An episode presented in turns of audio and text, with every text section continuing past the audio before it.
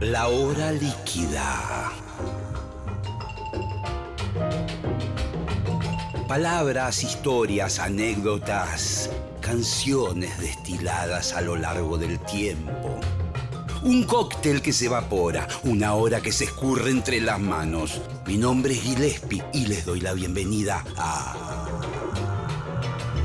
La hora líquida.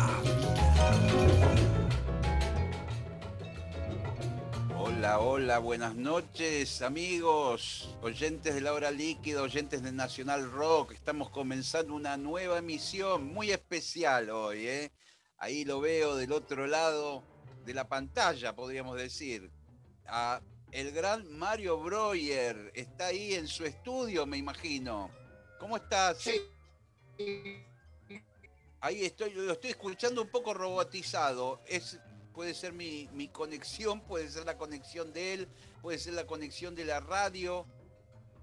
¿Es la de Es Mario?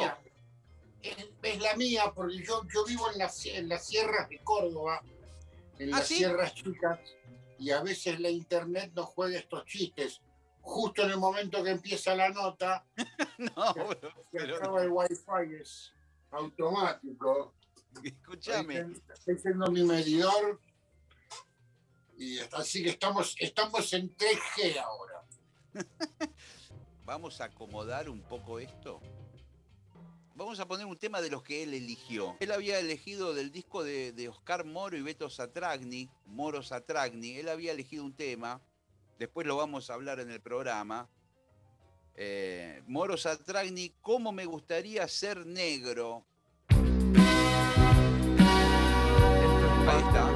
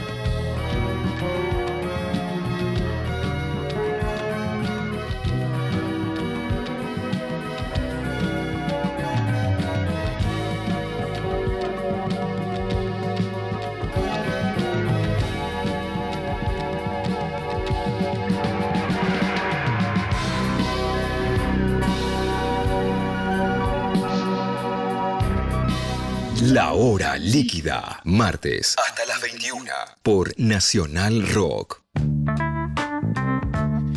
Bien, y seguimos aquí. eh, la verdad que, Mario, ¿me estás escuchando? Sí, perfectamente. Ahora sí, perfectamente. Sí, porque no- no- nos mandamos a hacer toda una cosa con video, con esto, con el otro, y realmente vamos a volver a hacer radio como era, a conversar y que sea audio, sin tanta cámara y sin tanta cosa. ¿Qué te parece? Claro, y en calzones. Sí, señor, sí, señor. Bueno, recién sabes lo que puse, Mo- Moro Satragni. Uy, qué bueno. Qué bueno. ¿Qué? Moro, este, cómo me gustaría ser negro. Sí, sí, qué impresionante el, el- el sonido de, de- de Oscar Moro, de esos toms y de esa batería tan reconocible que al toque sabes que es él, ¿no? Sí, él tenía una, él tenía una combinación que era increíble. Él tenía, él se había comprado una, una Ludwig, eh, se había comprado una Ludwig Octaplus, ¿no? Eran ocho cascos en total, este, eh, desde tontones chiquititos hasta tontones enormes. Una Pero nave espacial. No lo usa, ¿no? no lo usa- o sea, lo usó así un par de veces, pero después se compró unos rototones. ¿Te acuerdas de los rototones? Sí, los rototón lo- eran como, no te- tenían menos, digamos, menos profundidad, eran como, como unas Era un timbaletas. parche, era un par, era un parche sin un casco de resonancia, pero el parche tenía un sistema, tenía un pequeño anillo que cuando uno lo giraba, estiraba o aflojaba el parche, dándole la posibilidad de hacer, de, de afinar los parches. Entonces, Claro, este, claro. una de las cosas increíbles de, de, de alguno de estos films que, que, que se escuchan en, en la carrera de Moro en general, es que los tonos están afinados. Claro, es verdad. Tum, tum, tu, tum, ¿viste? Sí, suenan afinados. Este, entonces, y nada, cuando estaba Charlie cerca, Charlie no le costaba nada afinarlo. Iba, le pegaba el toque, le hacía ahí la escalita necesaria eh, y eso tenía. Moro realmente es, ha sido un baterista muy, muy, muy único. Está Juanito, su hijo, que toca batería y toca en proyectos muy interesantes y tiene Sí. su propio estilo, pero realmente Oscar tenía una musicalidad y bajo absolutamente cualquier condición este, climática, social, política, incluso alguna vez este, alcohólica, era capaz de tocar tan bien, pero tan bien. eh, eh, no es que tocaba bien, tocaba lindo, tocaba hermoso, tocaba, era, Sí. hacía música, ¿no? Mm. Eh, te voy a retrotraer varios años hacia atrás. Mm. Eh, digamos, hay, hay un momento donde vos te das cuenta que querés eh, empezar a grabar grupos. Sí. Eh, ¿Esto a- cuándo es? ¿Vos, ¿Vos querés que yo te diga el, el primer flash, el primer flash? Sí, sí, exacto, porque es muy, es muy eh, especial tu libro, profesión, tu oficio. Es- Te, te lo voy a decir porque me acuerdo, me acuerdo muy claramente. Eh, el disco eh, Let It Be, ¿era Let It Be o Abbey Road? No, creo que Let It Be era. En su primera edición, había, tenía una edición limitada, por lo menos en la Argentina, que venía con un libro de fotos. Sí, sí. Sí, era- era Let It Be, un libro de fotos que solamente, yo no sé, supongo que después si te ibas a Tower Records en, en, en, en, en- el- en la, la avenida Broadway de Nueva York, ahí en, este, en Times Square, seguramente tendrían una versión con los libros, pero, con el libro de fotos, pero mi amigo, mi amigo Antonio le habían regalado esa, esa, ¿no? La que tenía con, con el libro y dijo, Sí. venite a casa que tengo el nuevo de los Beatles y me fui a escuchar y yo tendría eh, 12 años, 13 años, algo así creo. Y me fui a la casa y cuando vi las fotos de ellos apoyados en esa consolita, eh, entendí todo. Pero, pero escúchame, está- eh, eh, estamos hablando de una época donde el ingeniero, el técnico de grabación, eh, era una cosa eh, casi un profesor de la universidad, porque se ponían hasta guardapolvo, ¿o no? Sí, sí, sí, sí, trabajaban, trabajaban. Ahí el, el único que podía no usar guardapolvo era el, el productor o el tonmeister en el caso de Alemania. Este, todo el resto trabajaba, eran todos como ingenieros, o sea, el pibe que hacía, el pibe que hacía el café ya era ingeniero y había estudiado la carrera eh, de tonmeister, que son si la haces bien, bien, bien, bien, bien y no te bochan nunca, son ocho años pesadísimos. Normalmente lo, lo típico es que la gente, la gente tarda entre 10 y 12 años en hacer esta carrera en, en Alemania. Claro, claro, claro. Yo me acuerdo y son, y haber con- conversado. Sí, perdóname. Eh, habla, me acuerdo haber conversado con músicos de, de la vieja generación, de los pioneros del rock, que me decían que, que hay, había muchas cosas que no les permitían hacer en el estudio. Cosas que tenían que ver con la distorsión y cosas así, no estaban permitidos. No, había las compañías discográficas, primero y ante todo, había una lista larga de este, no harás, no debes, prohibido, Sí, y después y una lista el doble de larga de las voces se graban así, así, así, el compresor tiene que ir con la, peri- la perilla de la izquierda en 1,1, Eh, la perilla de la derecha tiene que estar en 7, el botoncito, este- el- y todo se grababa así, siempre se grababa con el mismo micrófono, no solamente las voces deben ser grabadas con un Neumann U- U47, sino te decían el Neumann U47 y entre paréntesis ponían el número C porque era el, el, C, porque tenían varias. Las compañías discográficas tenían, tenían estatutos sonoros muy claros y lo hacían parte de su competencia, tenían características. Y entre ellas tenían ese tipo de cosas, las, las previsiones. Cuando a mí se me dio por distorsionar un par de cosas, a mí me han llamado de la EMI este, o alguna vez del RCA a regañarme, a decirme, no, no, no, bueno, mirá Mario, no, la verdad, ese tema no le vamos a mezclarlo de vuelta o se lo vamos a dar a otra persona para que lo mezcle, porque no está distorsionado. Y bueno.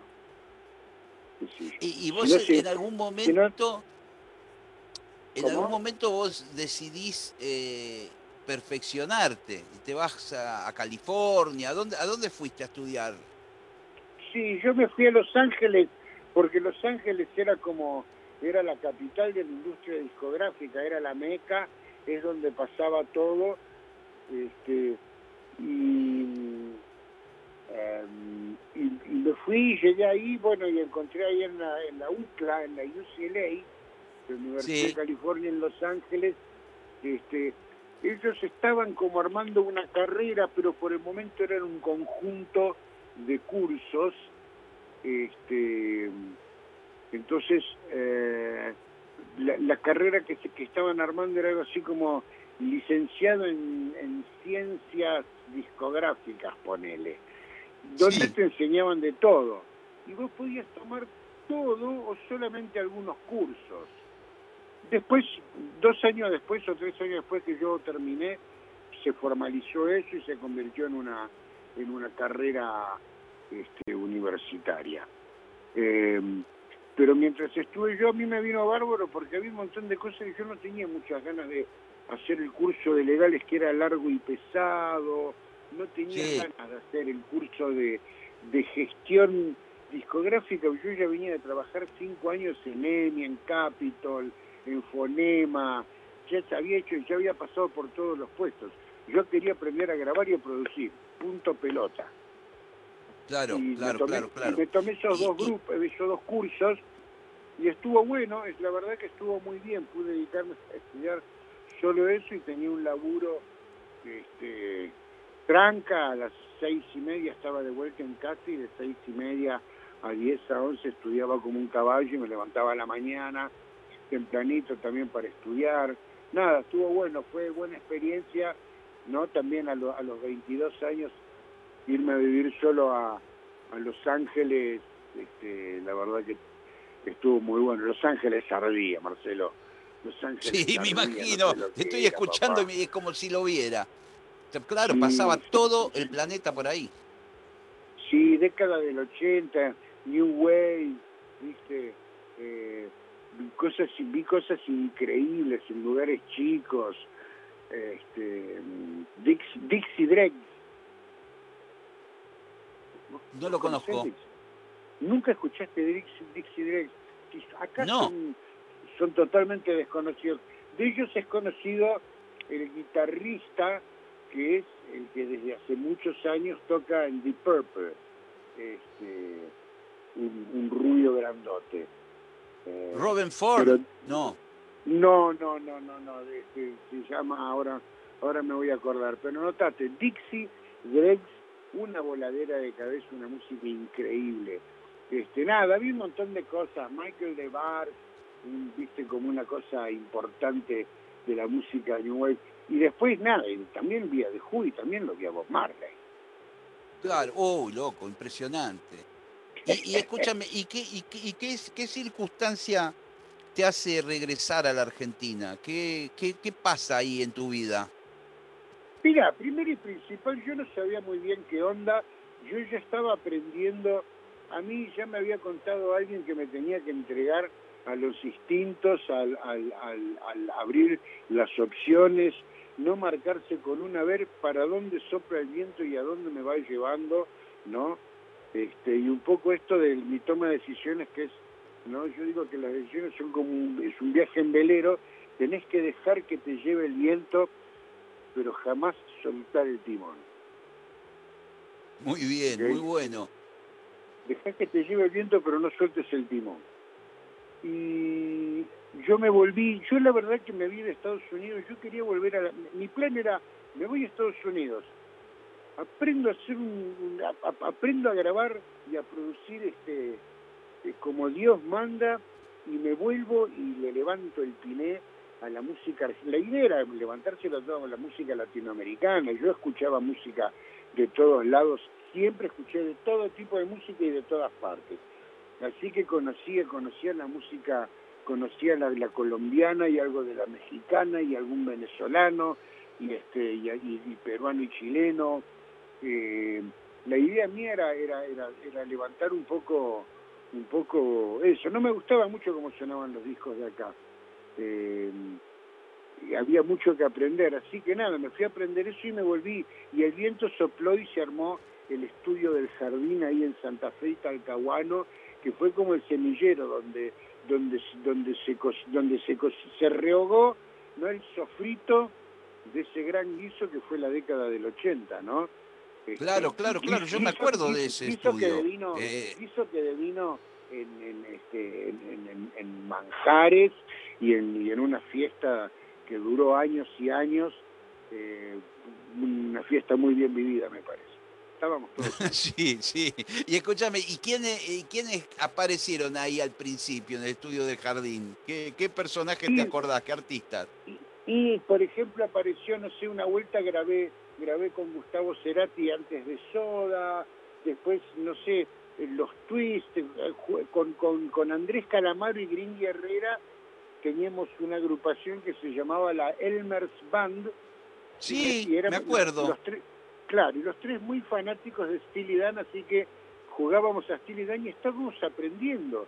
Yo acababa de llegar de Estados Unidos, de estudiar con una bola de data en la cabeza, pero había que poner todo eso a, a funcionar. Y, y la verdad que nos divertíamos mucho, yo llegaba temprano todos los días a ese estudio y todos los días aparecía alguien, melingo, este, eh, y, y, y, y- y algunos algunos Grusel, Carolina, con, con, el, con el coro de damas desafinadas. Carolina era una banda donde de, de, de blues, ¿no? Sí, Eh, ya se me confunden un poco los músicos que había, pero pero me parece me parece que estaba Miguel Botafogo, este, nada, estaba muy bueno, todo el tiempo pasaba música por ahí, a la, ah, a la mañana temprano venían los chamameceros a grabar, terminaban su programa a las 7, terminaban el programa a las 7 de la mañana y se venían al estudio a grabar discos. Fue, fue una Eh, época alucinante también de la industria discográfica, además. Eh, toda, todo el, cinturón ecológico de la música laburaba y ganaba buen dinero. Era un momento floreciente, ¿no? Se- sí, eso, eso ocurrió un poco más en los 90. La década donde, donde como se decía alguna vez sobre el Banco Central este, y el General Perón, pero ibas por, caminabas por las discográficas y pateabas lingotes de oro. Y eso fue, eso fue en los 90. Pero la verdad, todo eso ocurrió por lo mucho que se trabajó en los 80. En los 80 sí, había guita porque había muchos shows y se tocaba muchísimo. No se ganaba tanto, pero se tocaba mucho. Y las regalías no eran buenos porcentajes, pero se vendían un montón de discos. Y la radio, y estaba muy cimentado. Estaba Juan Alberto Badía. ¿Vos te acordás de lo que significó la existencia? Sí, Sí, sí. Me acuerdo siempre, ¿no? Es que me, me acuerdo ahora y me acuerdo siempre porque fue, fue un aliado fundamental para el rock argentino y para, para muchas músicas. Totalmente, totalmente. Y digo, todo conjuraba, había muchas cosas y las compañías se cruzaban con bandas como Sumo, que otrora, Sí, pero no pasaban ni de la esquina de ninguna compañía, y pasaba Sumo y decía esto, que dice, mira estos locos, sí, están buenos los shows, y bueno, hermanos, estaba bueno, era como esa época, es como lo que cuenta Zapa de los viejos discográficos y los nuevos discográficos. ¿Vos ¿Lo leíste eso? ¿Lo escuchaste? sé que tiene una autobiografía, pero no la leí. Contame, No, contame. Frank, hay un, hay un, ese es como un meme o un, o un videito corto, seguro que está en YouTube. Nada, cuento un poquitito la pasión que le ponían los viejos judíos en la década del 70 a, a los proyectos discográficos. Viste que le cae a la gente, si tengo estos temas, el tipo escuchó y decía, "Eh, puede ser, y capaz que ande, qué sé yo. Y bueno, let's give it a try, vamos a probar, decía el viejo, y lo firmaban. Y 15, 20 años después aparecían unos chetos que decían, bueno, mirá, lo vamos a lo vamos a poner en análisis, vamos a hacer el estudio de mercado, vamos a trabajar con la gente, de- viste, un montón de vueltas para después firmar cualquier farufla. Bueno, ese era un poquitito los 80. Firmaban cosas interesantes, había gente interesante también en los sellos. Yo me acuerdo que no eran no eran todos de como de nuestro club, pero eran eran abiertos. Yo me acuerdo que en general me daban bola. Lo único con lo cual me rebotaron en todas partes y después se, se quisieron matar fue con los decadentes. Este, Ah, mira vos. Sí, sí, nosotros yo nosotros hicimos el primer disco juntos de los decadentes y tenían muy poquita plata, yo ni les, lo que cobré creo que no cubría ni la nafta de los cinco días que tuvimos para grabar y mezclar el disco. Por supuesto no llegamos, no terminamos, este, grabamos unas voces muy rápidamente pero que necesitaban un poco más de trabajo, pero bueno, este, el último día rápidamente mezclé todos los temas como rápido para tener y me fui a las compañías a ver quién me pone la plata que falta para terminar el disco, sacar y vender millones. ¿Qué duda te cabe? Sí. Y me, re- Y me rebotaron, me rebotaron por todos lados. Entonces, no, no, Leo, pero vos me entendés que yo estas voces las grabé el, el viernes a la mañana rápido porque no tenía más, me me quedaban dos minutos. Yo necesito, nada, grabar las voces y mezclarlo. Sí, pero no la veo, no la veo, no la veo. Y yo creo que para mucha gente en el negocio, eh, mi, nom- mi nombre se puso más respetable después de que salió el disco de los decadentes y vendieron y, sí, y no paran Sí. de vender. ¿no? Escúchame, te hago una pregunta. ¿Vos no estabas grabando en el estudio chiquito de Panda ese disco? ¿En el de atrás? Eh, no, no, creo.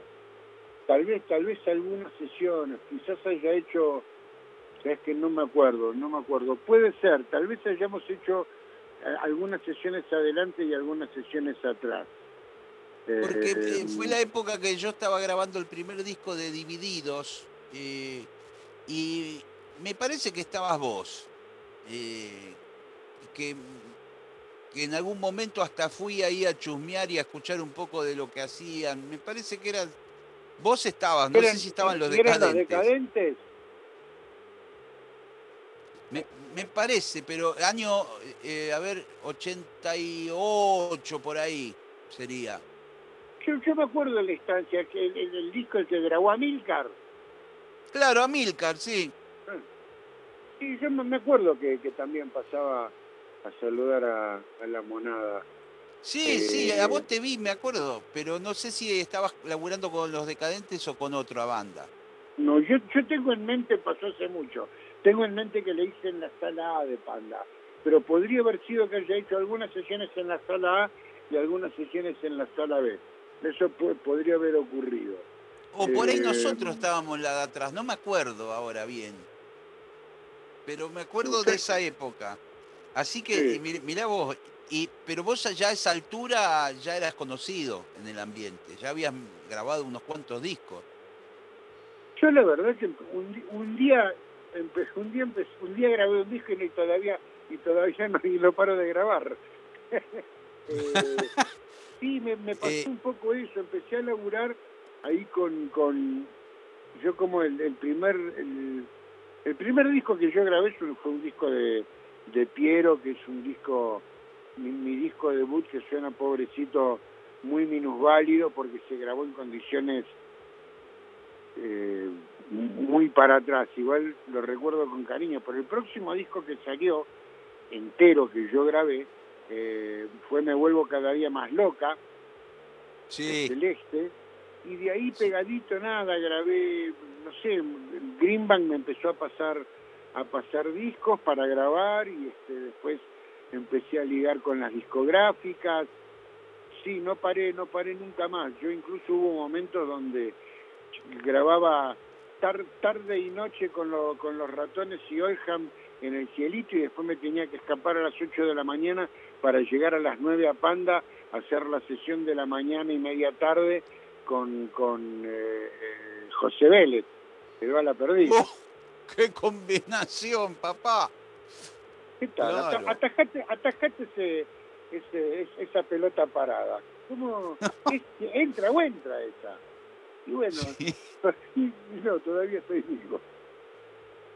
Claro, claro, claro, claro. Y, y de aquella época, digamos, de- del rock, de, del grueso de los discos de rock que vos grababas prácticamente todos, o la gran mayoría, eh, ¿cuál, ¿cuál fue el que, el que más disfrutaste eh, eh, la- la- el proceso de grabación, la música que surgía, los músicos en el estado que estaban?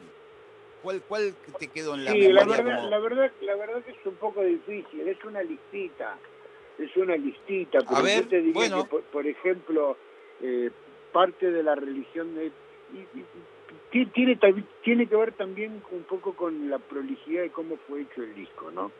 Sí. Parte de la religión es uno, Luzbelito es otro. Pará, pará, pero no avancemos sobre, sobre. Vamos a concentrarnos dos minutos en el de Charlie.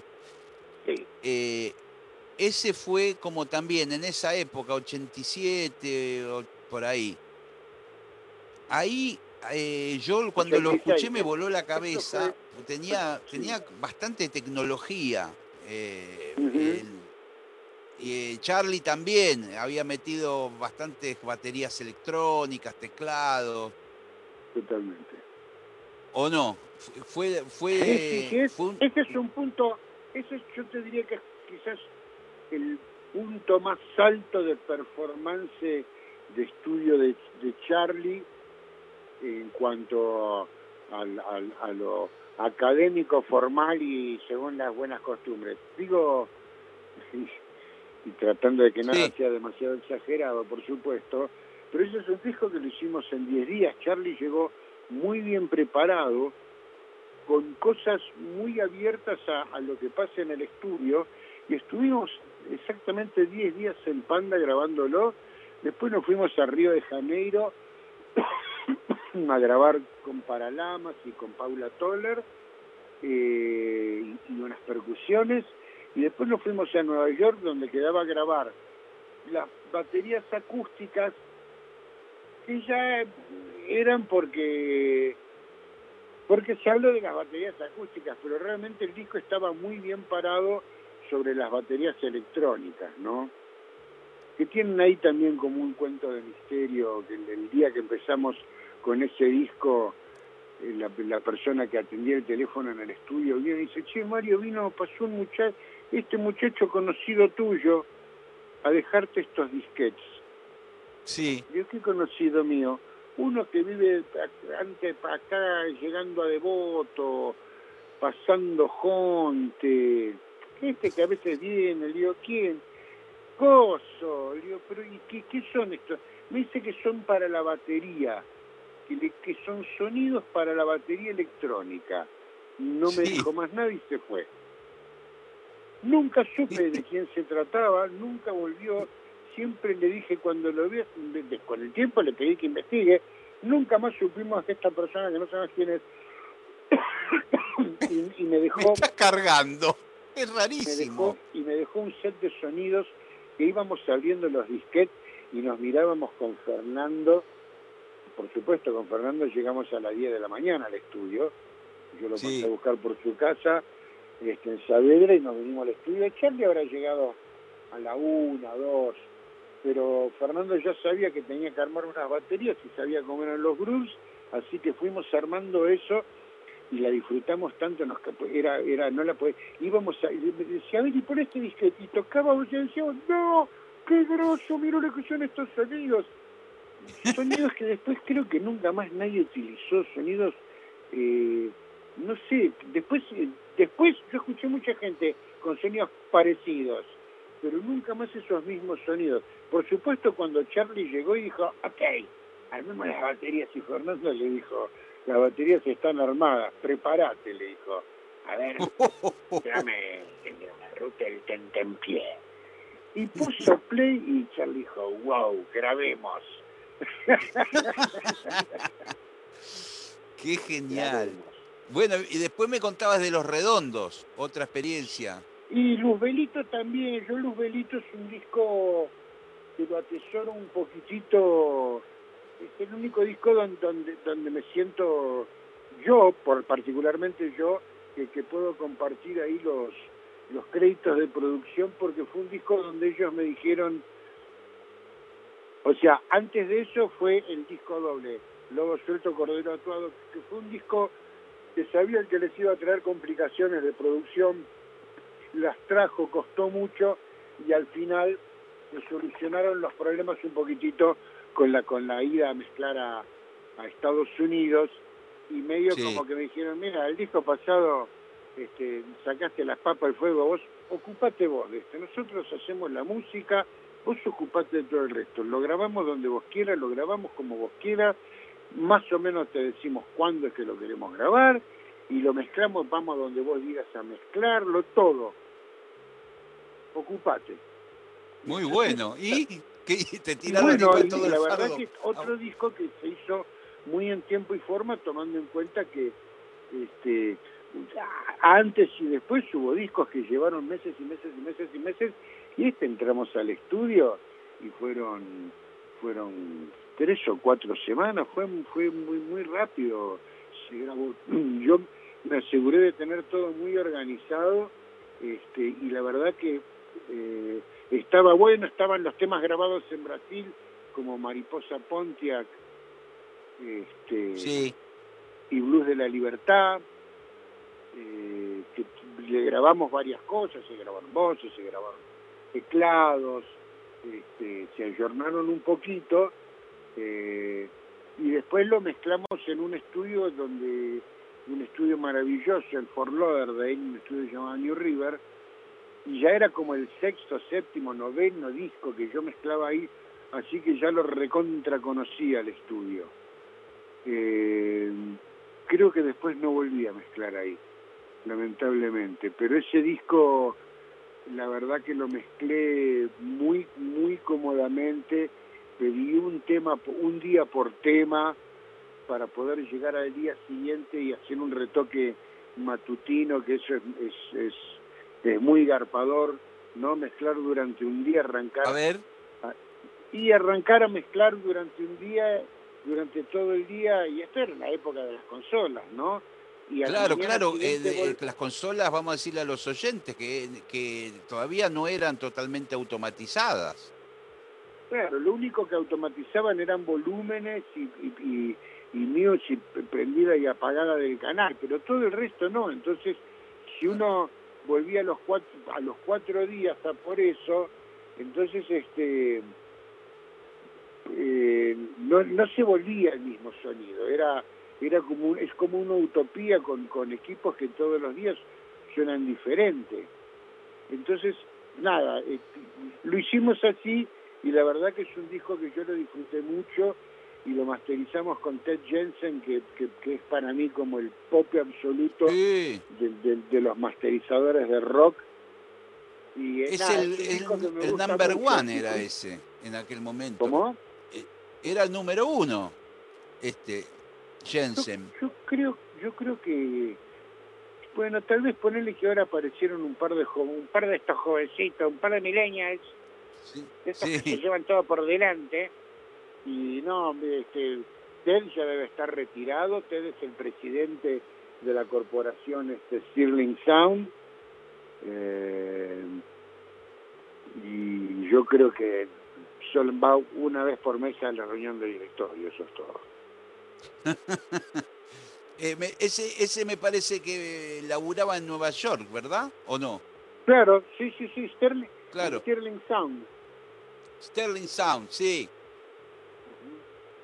Sí, Sí, sí, me me- pertenecía a una, a una corporación, era un negocio de una corporación, y, y no la estaban manejando bien y en un momento se juntaron, nada, Sterling Sound fue durante muchísimos años, eh, de los 10 mejores ingenieros de mastering, ellos tenían a 7, ¿ok?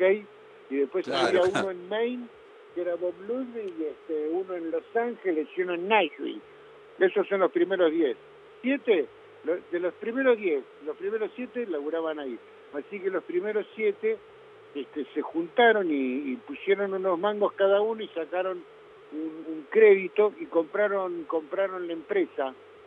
Este, y, la empresa pasó a ser de ellos, de los ingenieros, que hoy, bueno, se mudaron a donde estaban y ahora tienen dos, dos eh, plantas, una en, en frente de Manhattan este, y, la otra tienen en Nashville.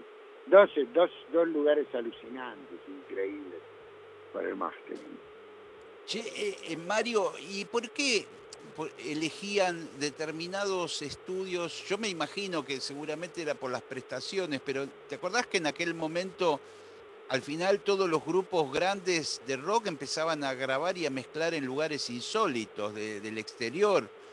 Eh, ahora vos me comentaste que este estudio vos lo conocías y te gustaba trabajar ahí, pero, pero ¿qué criterios se manejaban en aquel momento? Porque me acuerdo, por ejemplo, los Cadillacs que se habían ido a la isla de no sé dónde, las Bahamas. A ¿Qué- Nassau, qué? sí. Sí, bueno, Sí. yo- nosotros, yo me fui, yo hice la, toda la, la producción de, de Ruido Blanco en, en Barbados. Qué lindo. Pero, pero ¿por qué se elegía? ¿Por el estudio y aparte porque el lugar estaba bueno para descansar también? ¿Cómo, cómo era el criterio? No, no se descansaba mucho. En general Claro. se iba y, no sé, por decirte, en Barbados, yo no conocí la playa en Barbados hasta hasta la hasta la última semana, estuvimos cuatro o cinco semanas ahí, hasta la última semana que ya se había aflojado, que estaban haciendo copias de seguridad y cosas así, que un día nos fuimos con el concete y nos fuimos a la playa, pero si no, ni habíamos ido, no. Básicamente era la oportunidad de poder con- trabajar en estudios súper bien equipados, que acá habían estudios bien equipados, pero no tanto como eso. Pero ¿sabes lo que pasaba? Costaba más o menos lo mismo. O sea, el estudio salía más barato el de, el de Nueva York que el de Buenos Aires. Eh, los pasajes, eh, estábamos en, en una economía de dólar uno a uno. Estábamos Claro, tenés razón. Disneylandia, la, la famosa Disneylandia menemista. eh, y Sí, la verdad que todo el mundo ganaba en dólares. Decía, che, ¿y cuánto hay que poner? Y para hacer el disco en ahí ten- tenemos que poner 25 mil dólares. Ah, listo. Listo, bueno, 25 lucas nada más. Vamos. Porque era así. Eh. Y vos imaginate que yo ahora te digo, nos vamos, nos vamos, nos vamos a grabar a París, nos sale 50 mil pesos, porque el euro está uno a uno, no sale 50, pero por 50 mil pesos hoy, al, al valor Claro, de- claro. ¿Nos vamos a grabar Claro, a París o no nos vamos a grabar a París?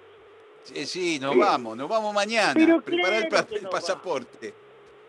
Pero por supuesto, por supuesto. Entonces había mucho de eso también, pero realmente, no sé, con Charlie íbamos a, íbamos a Electric Lady y más allá de la historia que tiene Electric Lady de haber sido, viste, de Jimi Hendrix y de ser un estudio armado y equipado hasta el cogote, perfectamente mantenido, digo, íbamos a estudios, íbamos a estudios clase triple A, ¿sabes?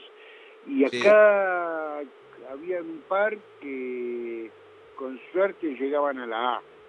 Me explico, pero doble A, triple A, no, íbamos ahí. Y, y la verdad que estaba bueno. Y aparte nada, muchos proyectos que también se trabajaban con ingenieros de afuera. Lo de, eh, eh, digamos, lo de, lo de Soda en Barbados, bueno, lo hicimos un poco a medias, pero laburó mucho un ingeniero canadiense que estaba ahí, lo mismo que con Joe Blaine, y yo este, me ocupaba de la grabación y de la producción y me iba con ellos y todo eso, pero Joe era el que mezclaba y él también podía, no podía, él elegía, él decía dónde íbamos a, a, a mezclar, ¿no? Este, Sí, entonces sí, se, se buscaba también una cuestión de calidad. Cuando fuimos a, a Memphis con los ratones, a Arden Studios, digo, también fuimos a Memphis. Podríamos haber ido a Stax o a, ¿cómo se llama el otro? Este, o a Sun Records, ¿no? Sí, sí. Eh, pero no, nos fuimos a Arden, que es un estudio del recoñete.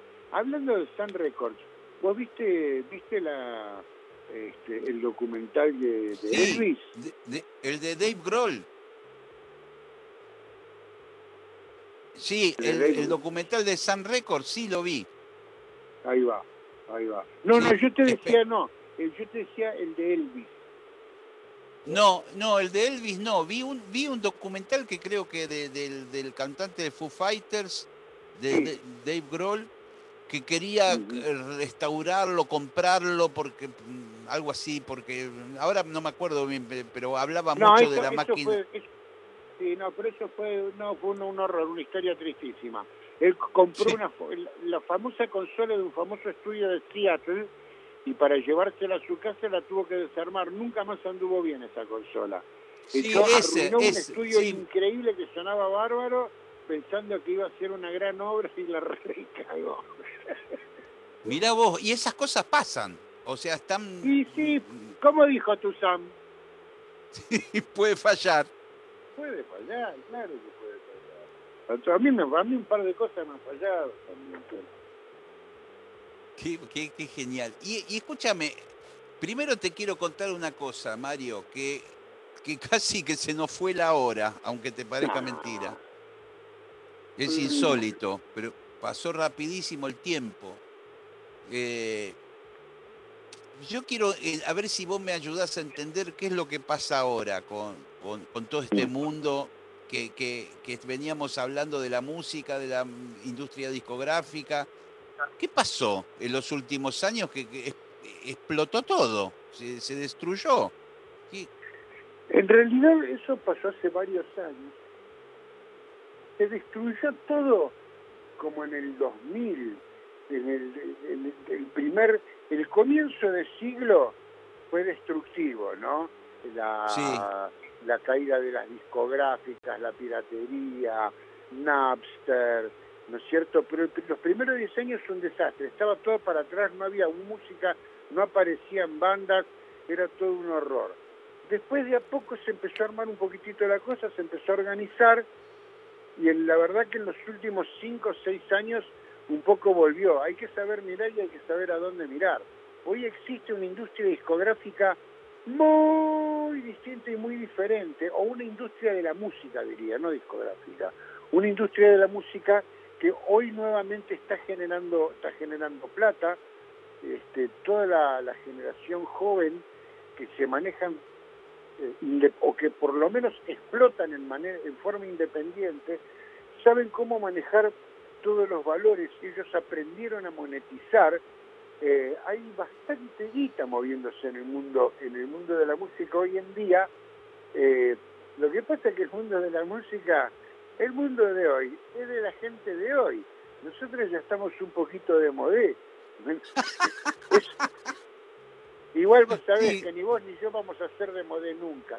Lo que, lo que, lo que, lo que está de modé es la cultura de donde nosotros venimos. Vos y yo somos gente que se adapta mucho y, no, y nos gusta adaptarnos. Yo hoy en día, eh, después de muchos años, encontré un montón de bandas y de grupos jóvenes que me encantan, que me gustan mucho, que hacen distintas cosas. Algunos hacen baladas, ¿no? Como, como Mateo Sujatovich, como, como el Sí. ruso, que hace unas canciones espectaculares que me encantan, pero por otro lado hay personajes como Catriel, este, y o Paco Amoroso. Este, Sí. Yo estoy en este momento produciendo a una banda, a unos chicos de Mendoza que llaman Alejo y Valentín, que son, wow, no sé lo que son, explotan de talento, tienen 20 años, 20 años Gillespie tienen, y no pueden parar, lo- lo- le- les tengo que atar las manos para que no sigan creando y haciendo y dándole vueltas, porque aparte todo lo que proponen está bueno, ¿sabes?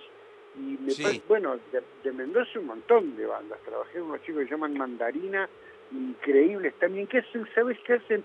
Hacen como música sinfónica, temas que duran 12 minutos, y oh, qué embole. Y sabes una cosa, está buenísimo. Y hay muy, y por todos lados, ¿eh? Por todos lados hay gente haciendo música que está buena, este, aquí en Córdoba, ahí en Buenos Aires, en Bogotá, en Quito, este, en, en Guayaquil, en Concepción del Uruguay, del Uruguay, en, Conce- en- perdón, en Concepción, este, en Chile, Concepción del Uruguay seguro que también. Sí, Por sí. todas partes y, Y- sobre todo en América Latina se está haciendo una muy buena música, pero bajo un formato y bajo estatutos y estamentos totalmente distintos a los que a los que nosotros conocemos. La guita viene por otro lado, se busca por otra parte, se produce de otra manera, importan algunas cosas mucho más que otras, algo que antes era un pecado ahora es una gloria y viceversa. Eh, cuesta entenderlo porque los cambios han sido y son muchísimos, pero sabes una cosa, mi mirada y mi opinión sobre lo que está ocurriendo con la música hoy merece muchos pulgares para arriba. Yo estoy muy contento, yo estoy laburando como nunca, estoy haciendo unos discos divinos, estoy haciendo unos discos bárbaros y esto no me pasaba hace mucho, hace mucho. Así que, este, ¿por qué pasó? Pasó porque, porque apareció una generación nueva que son estos milenios, que son increíblemente pila, bestialmente inteligentes, son brillantes y ellos, ellos pusieron a caminar este, nuevamente la industria de la música, por lo menos a nivel latinoamericano.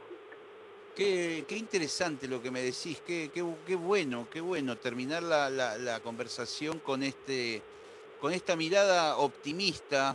Eh, la verdad que me deja muy bien de ánimo pensar eh, que las cosas encontraron un nuevo formato, como decís vos, viste, donde por ahí lo que antes hacía un sello discográfico que era como el padre de, de los músicos, ahora son los mismos músicos los que se administran, buscan el sonido, se, se, se promocionan y todo, ¿no? Hay, hay sellos, hay sellos independientes, ¿eh? El ellos llegan, Sí. llegan, se hacen famosos solitos, pero después rápidamente hay sellos que los quieren tomar. Y hay sellos independientes, hay una bocha de sellos independientes que después los acompañan, manejados por pibes de 22, 23 años, no sé lo que son. Son unos genios los pendejos. Mario, querido, se nos fue la hora, pero no será la última, la última hora líquida con vos porque tenemos que hacer una segunda parte. Me quedaron muchas cosas para hablar, mi querido. Cuando quieras, cuando quieras. Yo típicamente estoy estoy con tiempo. Hoy, mira, hasta hace un ratito antes de que vos llames, este, o de que sea la, de que sea la, la hora de la nota, estaba medio para atrás porque hoy tuve ahí un tete a tete con mi dentista. Este, Sí. segu- segundo round me noqueó, por supuesto. Este, Sí. Pero la verdad me, me pone bien. Me gusta me gusta charlar con vos. Me gusta me gusta ser ser este interpelado por vos y por tus preguntas. Así que nada, cuando quieras, no tenés más que solicitarlo y ahí estoy. Otro, otra hora más contigo.